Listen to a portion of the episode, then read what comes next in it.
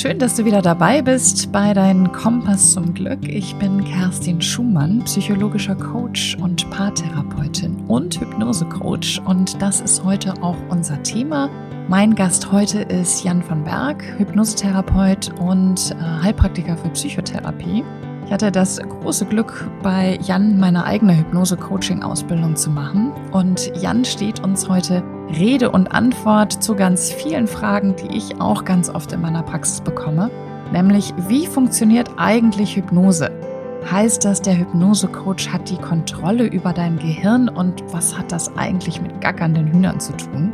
Also, ich freue mich sehr über diese Folge mit einem wunderbaren Interview mit Jan von Berg. Ich wünsche dir ganz viel Spaß dabei. Hallo Jan, ich freue mich sehr, dass du heute mein Gast bist bei Mindset 3, dein Kompass zum Glück. Herzlich willkommen. Ich danke dir ganz herzlich, liebe Kerstin, dass ich dabei sein darf. Ach, wie schön. Jan, du bist äh, Heilpraktiker für Psychotherapie und Hypnosetherapeut und äh, hast mit deiner Hypnosearbeit schon landesweit, kann ich wohl sagen, einige Bekanntheit erreicht. Ich hatte ja vor einiger Zeit das Glück, meine Ausbildung als Hypnosecoach bei dir zu machen und freue mich deshalb ganz besonders, dass du heute mein Gast bist und mir sozusagen Rede und Antwort stehst. Ähm, Frage an dich: Wie lange arbeitest du schon als Hypnosetherapeut und äh, wie bist du eigentlich zur Hypnose gekommen? Schöne Frage. Äh, nächstes Jahr 20 Jahre selbstständig in dem Bereich. Ich habe wow. nächstes Jahr Jubiläumsjahr mhm. und ähm, habe aber schon ja, knappe zehn Jahre vorher damit gearbeitet. Ja, und ähm, vielleicht direkt die Antwort auf die andere Frage, wo, wie bist du dazu gekommen?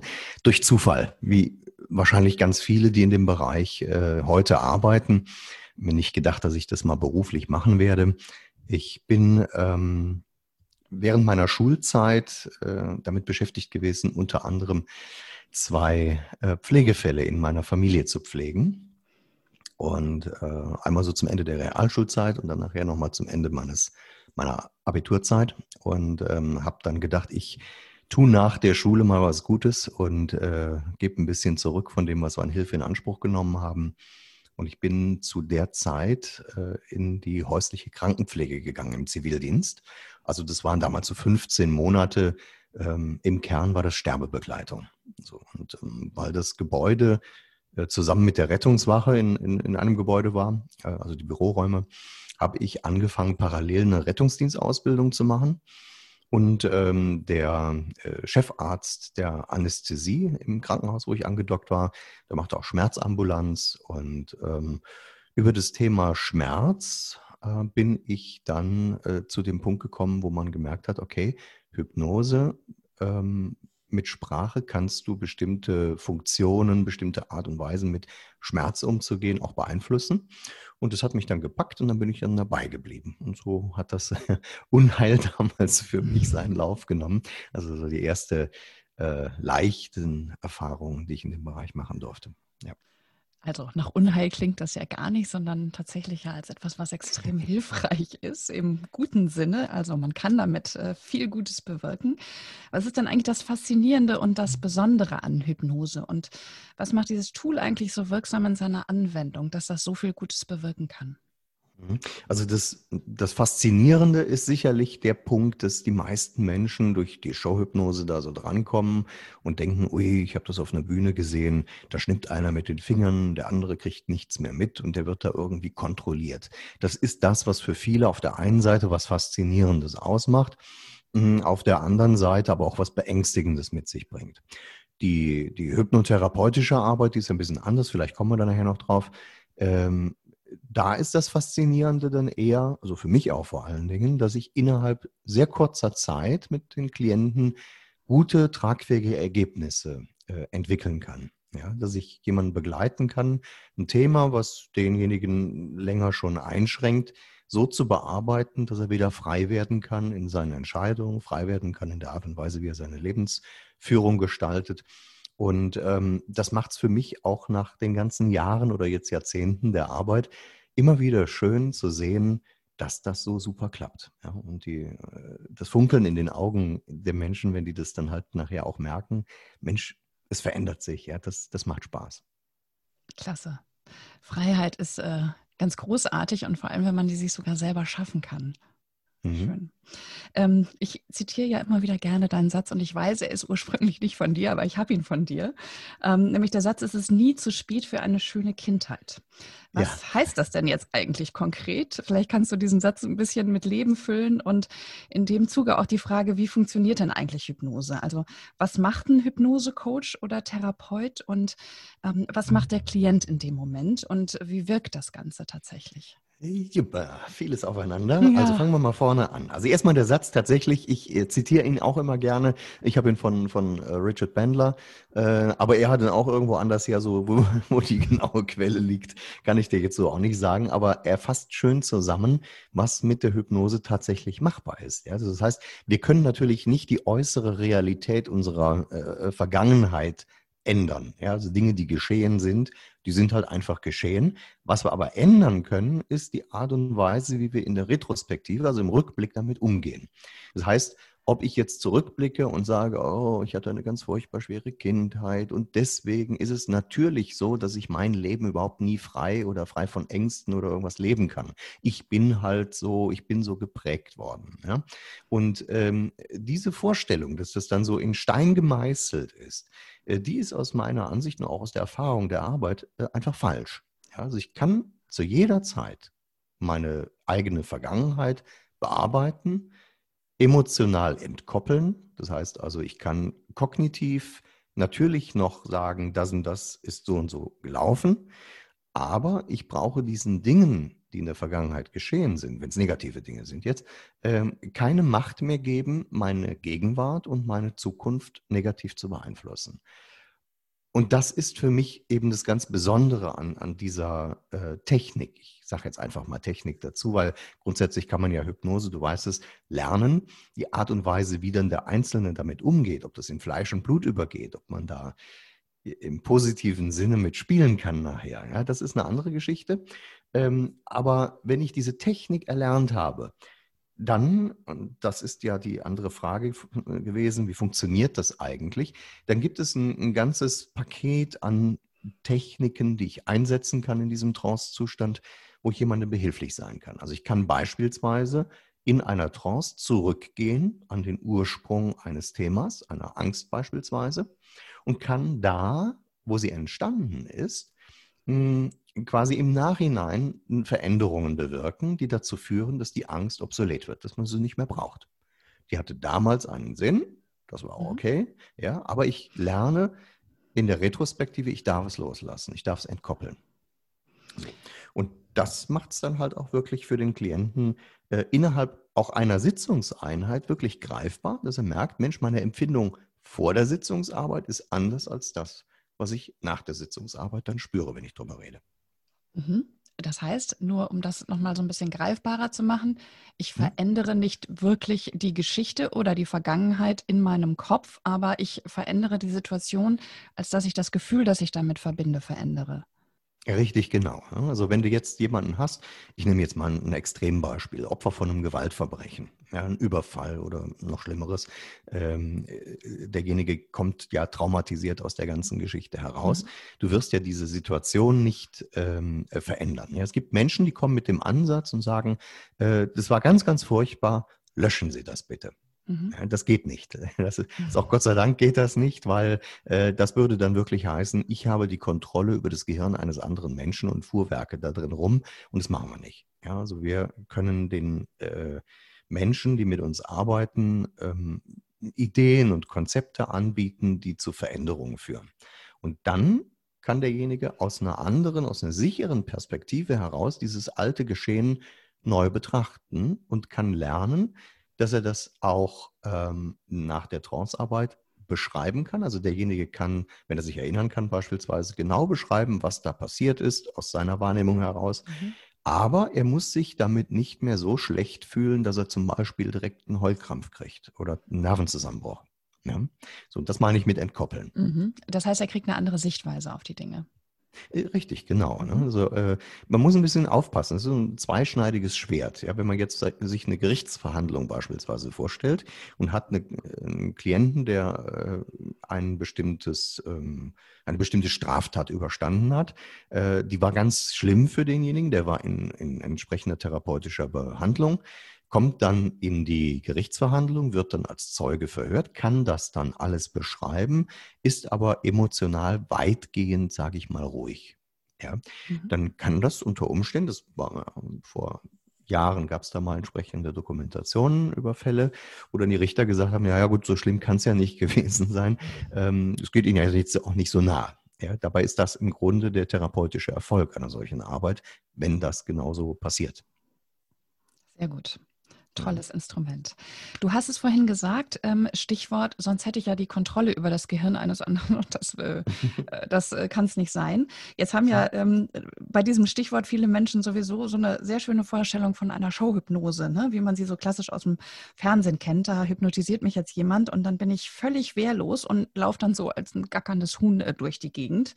Ähm, wie viel hat dieses Bild, das sich da bei dem einen oder anderen möglicherweise manifestiert hat, tatsächlich mit Hypnose zu tun? Und wie kann sich jemand, der damit noch nie Berührungspunkte hat, Hypnose konkret vorstellen? Ja, also grundsätzlich sage ich natürlich, das äh, trifft in meiner Praxis natürlich jeden Tag genauso zu. Also hier gackern alle. Nein, also das ist ganz, ganz wichtig. Ähm, man muss allerdings auch dazu sagen, es kommt immer ein bisschen auf den Rahmen an. Ja, also äh, um mal so einen kleinen Einblick zu gewähren, wenn ich hier mit Menschen arbeite, sind das zum größten Teil, also 80 Prozent äh, Geschäftspersonen, also selbstständige Führungskräfte. Das liegt an meiner eigenen beruflichen Historie sicherlich, aber ähm, also Menschen, die von sich aus sagen, ich bin derjenige, der die Kontrolle hat. Ja, ich bin es gewohnt, äh, auch nicht die Kontrolle unbedingt abgeben zu müssen. Und ich kann mir auch nicht vorstellen, dass dieser Hokuspokus bei mir irgendwie wirken könnte. Ja, das, das ist so der Großteil der mhm. Menschen, die zu mir kommen. Aber trotzdem sind sie ja irgendwie neugierig und haben das vielleicht dann halt auch empfohlen bekommen oder sind halt übers Internet äh, auf mich gestoßen oder über andere Dinge. Ähm, und die fragen natürlich schon, ja, sagen Sie mal, ähm, ich kann mir das nicht vorstellen, dass das so sein könnte, aber äh, ist das tatsächlich so, dass ich bei Ihnen abgeschaltet werde? Ja? Und dann sage ich also, bitte in der Form nicht. Also ich habe mit meiner Kontrolle genug zu tun, da brauche ich nicht noch die mhm. Kontrolle über andere. Ähm, und äh, das, was wir machen im äh, Coaching-Rahmen, Mentoring oder halt auch in der therapeutischen Arbeit, das hat so gar nichts mit der Schulhypnose zu tun. Ja, ich hatte ja eben schon mal kurz angedeutet, äh, das ist so ein bisschen so diese, diese Ambivalenz. Auf der einen Seite finden die Leute das irgendwo ganz ähm, interessant, ganz faszinierend. Auf der anderen Seite finden sie es auch ein bisschen abstoßend.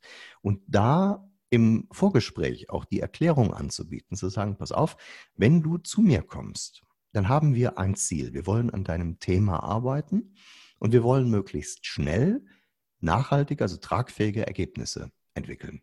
Ja? Ich kann die nicht machen, also ich bin auch nicht so wichtig jetzt als Durchführender, dass ich äh, mich vor dich stelle und sage, ich zeige dir jetzt mal, wie du dein Leben zu leben hast, sondern ich bin dir behilflich, ähm, deine Realitäten, deine inneren Realitäten und damit auch nachher deine äußeren Realitäten zu verändern. Das heißt dann, ich übernehme nicht die Kontrolle über dein Gehirn, sondern ich gebe dir im Grunde eine Bedienungsanleitung, wie du mit deinem Gehirn anders umgehen lernst. Und das machen wir ganz pragmatisch in der Trance auf einer Symbolebene. Das ist ein bisschen gewöhnungsbedürftig sicherlich für viele, weil die das so nicht kennen. Ja bringt uns ja auch kaum einer bei irgendwo mal. Ja. Mittlerweile kommt es schon mal öfter mal irgendwo vor, aber äh, im Kern, also du lernst es ja nicht in der Schule unbedingt. Ja, du, du, lernst in der Schule, dass du lernen musst, aber es erklärt dir keiner wie. Ja, damit fängt es ja schon an. Und wie du dein Gehirn richtig äh, nutzen kannst, das erklärt dir dann schon mal gar keiner oder sehr selten. Wobei du ja mit der Bedienungsanleitung immer nur ein Angebot machst, richtig?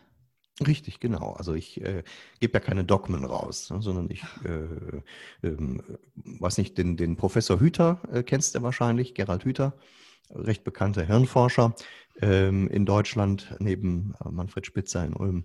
Äh, äh, der hat immer gesagt, wir sind ja Realitätenkellner, ja, beziehungsweise, jetzt muss ich aufpassen, dass ich das falsche Zitat nicht verwende. Also der, das war die Kombination zwischen, zwischen Gunther Schmidt und, und Gerald Hüther im, im Kongress. Und ich weiß jetzt ehrlich gesagt gar nicht, es kann auch sein, dass es der Gunther war.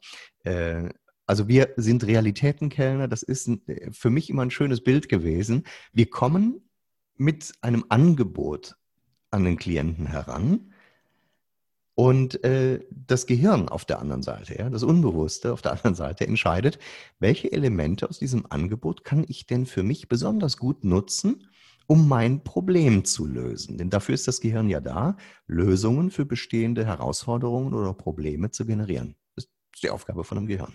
Mhm. Ja. Was ja auch sehr schön die Frage nach der Kontrolle beantwortet. Ne? Also man macht Angebote, aber jeder entscheidet mit seinem Unterbewusstsein quasi selbst, welches dieser Angebote er für sich in Anspruch nehmen möchte. Äh, richtig, das sind im Übrigen aber auch dann nachher die Ergebnisse, die rauskommen. Also das Ergebnis, was der einzelne Klient entwickelt, ähm, das kann durchaus auch ein bisschen differieren zu dem, was der Therapeut sich so vorstellt, was nett wäre. ja, deswegen muss man ja. auch in der therapeutischen Arbeit immer schön flexibel äh, äh, schauen, wie entwickeln sich denn äh, die, die ja. Dinge. Ähm, und dann machen wir Feinjustieren, ja, dass da, also das auch in die richtige Richtung sich äh, entwickelt. Manchmal ist für mich auch überraschend, welches konkrete Veränderungsmoment ein Klient mhm. ähm, umsetzt. Auf die Lösung wäre ich dann gar nicht gekommen, finde ich total mhm. spannend. Ja. Aber finde ich äh, total super, auch in meiner Arbeit. Ich denke immer so, ach, ist ja total easy, mein Job ist total leicht. Ne? Ich muss ja die Lösung nicht finden, die hat ja jeder selber. Ähm, ja, also unsere Arbeit, also uns, sagen jetzt mal alle Therapeuten und Coaches, die mit Hypnose als, als Mittel zum Zweck arbeiten, dass wir den Rahmen professionell, sicher, wertschätzend, ordentlich gestalten, damit der Klient seinen Entfaltungsspielraum hat, damit mhm. er sich äh, ja, in, seiner, in, seiner, in seinem Sein weiterentwickeln kann, seine Persönlichkeitsstruktur und, und, und. Ja, ja absolut. Jetzt sagen ja ganz viele Leute auch, äh, ach, mich kannst du sowieso nicht hypnotisieren, das funktioniert bei mir sowieso nicht. Äh, was sagst du denn solchen Menschen, wenn die zu dir kommen? Ja, ich habe es ja gerade gesagt, also die meisten äh, derjenigen, die zu mir kommen, die, die lassen am Anfang so einen Satz äh, fallen und sagen, ja, so äh, mein Kollege hat mir das ja empfohlen, aber ich kann mir das nicht vorstellen, dass das bei mir funktioniert. Ja, ich bin ja sehr kontrolliert. Ja? Ich bin ja also ein klar denkender Mensch. Das ähm, ist dieser Irrtum, dem viele äh, aufsitzen. Es geht ja eben nicht darum, dass ich meine Kontrolle an der Garderobe abhänge, sondern dass ich ähm, äh, das schon mitkriege, was da passiert. Ja, so sie, man wird ja nicht abgeschaltet. Mhm. Und ich sagte ihnen dann, pass auf, damit wir eine gemeinsame Basis haben, erkläre ich Ihnen kurz, was Hypnose denn eigentlich ähm, bedeutet. Es bedeutet eben nicht, dass ich abgeschaltet, sabbernd, komatös irgendwo in der Ecke sitze, ja, sondern dass ich äh, sehr fokussiert bin auf das, was mir jemand da an Worten anbietet, bei einer Suggestivhypnose oder was in einem Dialog passiert. Ich bin in mich orientiert. Das heißt, in den meisten Fällen tatsächlich, ich habe ja irgendwie mal die Augen geschlossen und richte meine Aufmerksamkeit auf inneres Erleben. Und dieses innere Erleben, diese innere Realität, die können wir dann nach und nach äh, über hypnoide Techniken in einen Veränderungsprozess reinbewegen. Und deswegen ist das eine sehr angenehme, sehr galante Lösung und äh, der Satz, mit dem ich die meisten meiner Klienten schocke, vor allen Dingen die mit Therapieerfahrung, wenn ich denen sage, das darf sogar Spaß machen. Ja, das verstehen die gar nicht. ich habe jetzt irgendwie acht Jahre Therapie hinter mir, ne, leider noch kein Ergebnis, deswegen bin ich da. Und jetzt kommen sie um die Ecke und sagen mir, das darf sogar Spaß machen. Also Spaß ist vielleicht äh, nicht, nicht ganz so zutreffend, ja, weil wenn es negative Themen sind, die sind jetzt nicht so spaßig, aber es kann Freude verursachen, es kann Erleichterung verursachen. Mhm. Ja, so. Und ähm, deswegen finde ich diese, diese Arbeit einfach nach wie vor unglaublich faszinierend. Ähm, funktioniert denn tatsächlich äh, Hypnose bei allen Menschen oder äh, würdest du sagen, da gibt es dann doch noch Ausnahmen? Ja, also grundsätzlich sage ich, äh, wenn du jetzt in der Lage bist, am Abend ins Bett zu gehen und einzuschlafen und am nächsten Morgen auch wieder aufwachst, also diesen Wechsel zwischen Wachbewusstsein hin in den Schlaf und aus dem Schlaf heraus wieder ins Wachbewusstsein, dann durchläufst du jetzt rein formal diese Hirnwellenstrukturen, wie wir in einem Trancezustand auch haben. Also insofern ist jeder gesunde Mensch hypnotisierbar. Ja.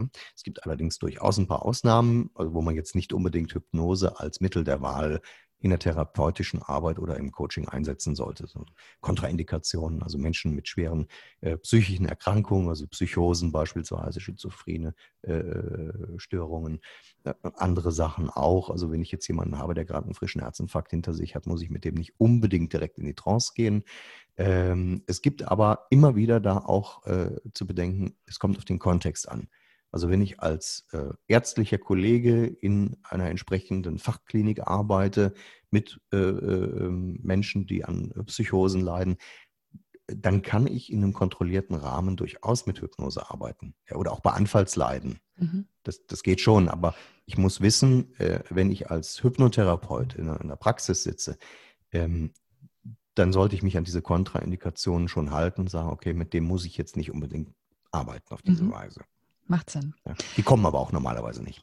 Ja, das denke ich mir, genau. Die sind schon ja. hoffentlich anderweitig versorgt. Genau. Richtig.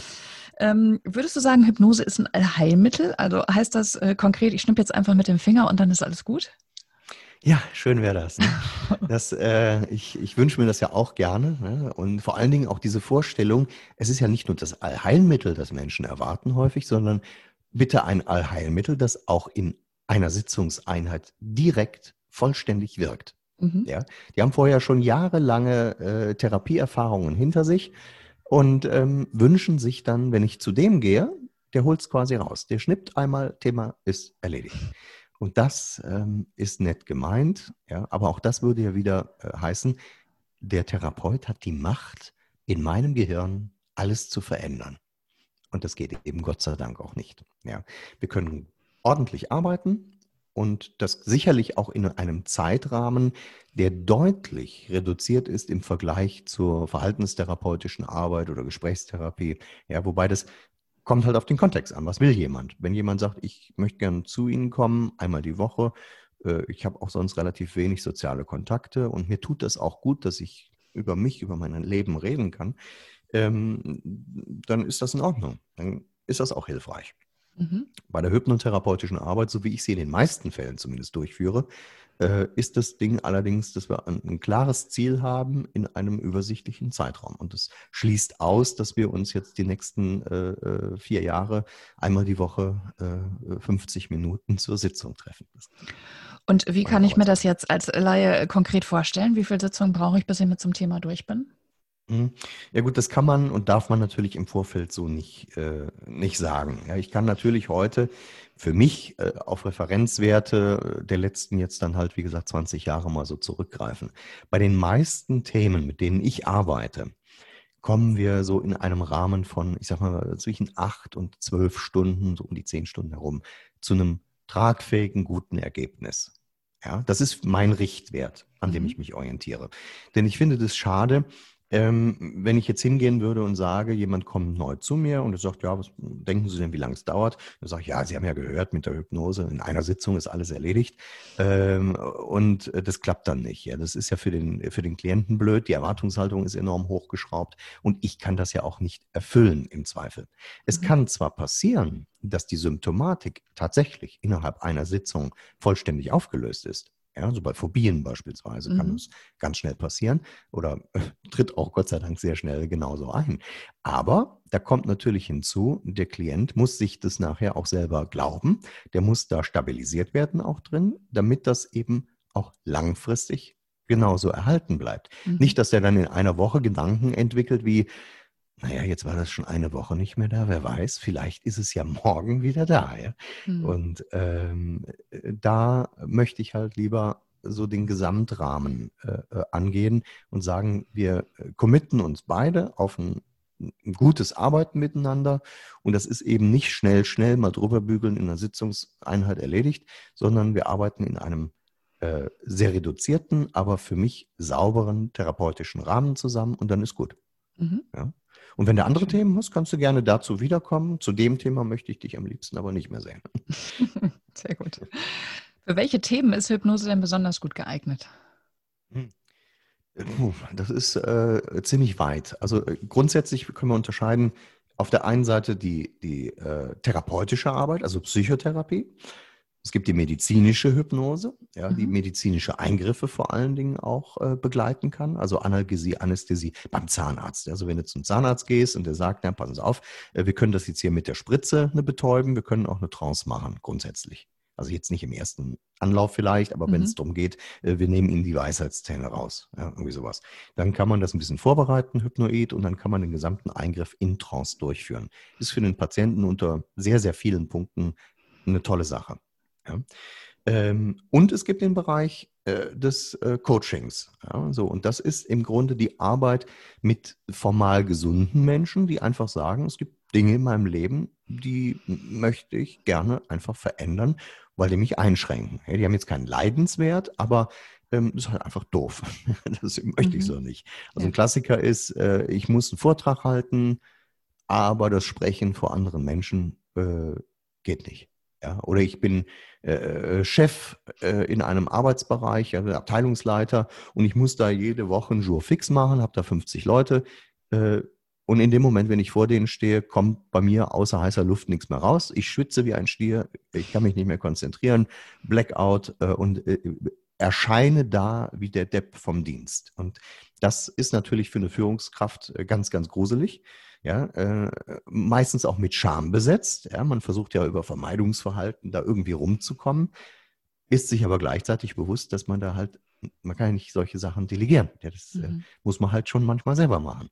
So, und äh, dafür ist es einfach sinnvoll, wenn man auch einen professionellen äh, Begleiter hat, ob man den jetzt Coach, Mentor oder wie auch immer nennt, ja, ähm, zu dem ich gehen kann, wo ich Vertrauen habe, der mir eine, eine, eine, saubere Sicht von außen auch generiert. Ich habe ja hier auch viele Vorstände, mit denen ich arbeite. Die sind es ja gar nicht mehr gewohnt, dass man denen auch mal eine klare Meinung anbietet. Ja, die, die, die haben meistens das, dieses Frühstücksdirektoren äh, äh, Phänomen, ja, äh, guten Morgen, Herr Direktor, hätten Sie gerne noch ein Häppchen, Herr Direktor, darf ich noch einen Kaffee, Herr Direktor, mhm. äh, wo also ständig mir nach dem Mund geredet wird. Ich kriege mhm. keine ehrliche Meinung mehr zurück.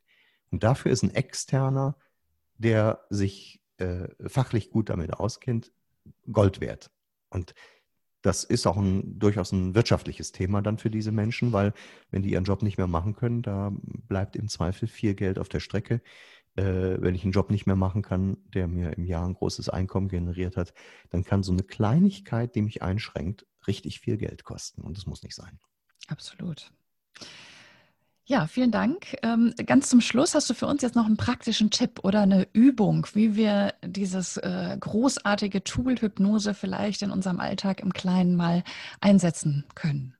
Ja, hm, die Frage, die hat mir mein Sohn vor kurzem gestellt. Papa, kannst du mir zeigen, wie ich Hypnose bei meinen Mitschülern? Äh, also, habe ich gesagt, okay, das, äh, das kommt später, das machen wir irgendwann nochmal.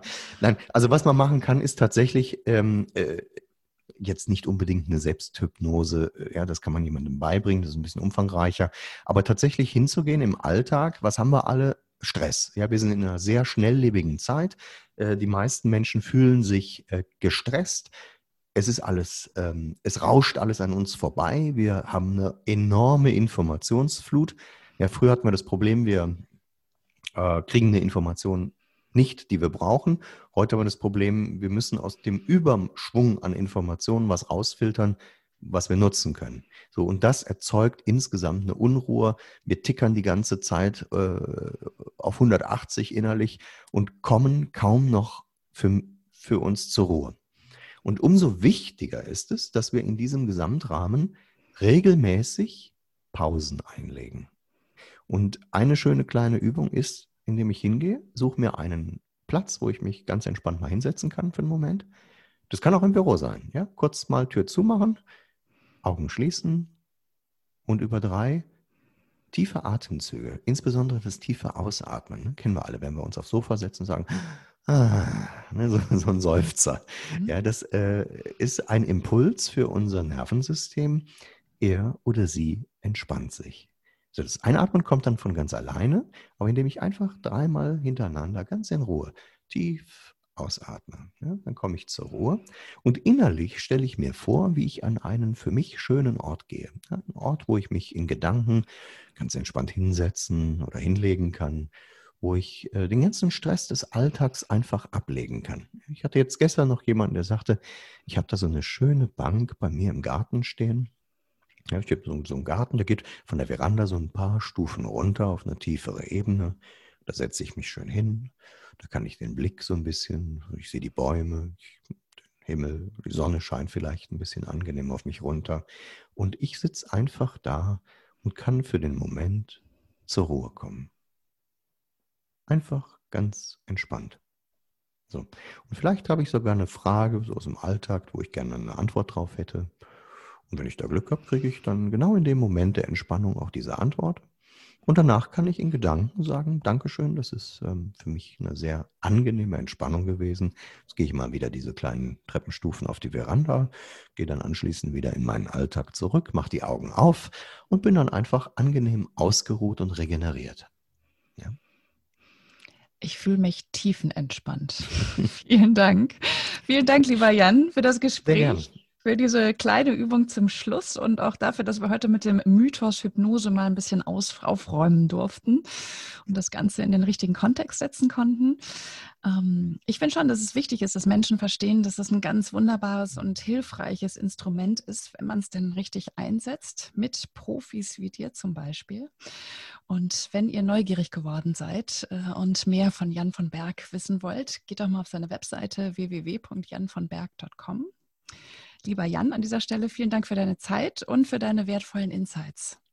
Liebe Kerstin, ich danke dir ganz herzlich, dass ich dabei sein durfte. Und ich freue mich, wenn es dem einen oder anderen einen kleinen Impuls gesetzt hat für positive Veränderung. Danke dir.